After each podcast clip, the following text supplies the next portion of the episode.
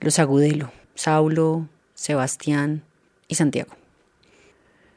Juan Sebastián se ríe al contar que se le cayeron los dientes cortando cueros. Él y sus hermanos Saulo y Santiago correteaban la casona del abuelo Darío Agudelo, uno de los más ancianos maestros guarnileros de Jericó, y allí aprendieron desde pequeñitos las artes de la fabricación del carriel.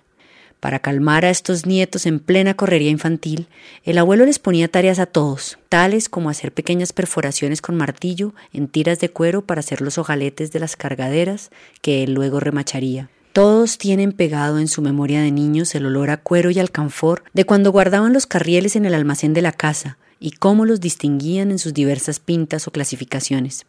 Desde adolescentes ya estaban trabajando en el taller con Saulo, su papá, y al graduarse del colegio Juan Sebastián se animó a estudiar marroquinería y calzado en el Sena de Itagüí.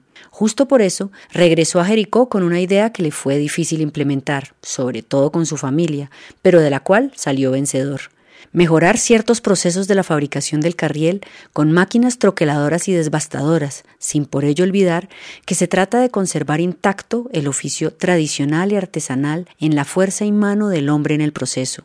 Ello ha significado una nueva etapa de la elaboración de este producto jericuano que llevó a todos los hermanos a tomar ellos mismos un siguiente paso. Los tres estudiaron derecho, siguiendo la lección materna de no quedarse solo con saber fabricar un carriel, por si algún día deja de funcionarles el negocio, también se formaron en leyes. Pero las están aplicando en la conservación del oficio, porque Juan Sebastián le dedicó su tesis de grado a la protección industrial del guarniel y luego Saulo y Santiago presentaron un proyecto de ley que ya fue sancionado y que declara al carriel antioqueño como patrimonio cultural de los colombianos y establece el 15 de agosto como Día Nacional del Carriel.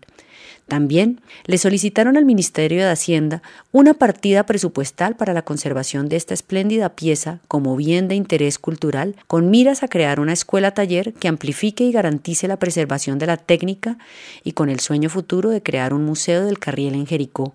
Como si fuera poco, estos artesanos le piden al Banco de la República que en su próxima emisión de moneda le dedique una al carriel antioqueño. Modestia, no le falta esta estirpe pero es que tienen de dónde exigirlo todo.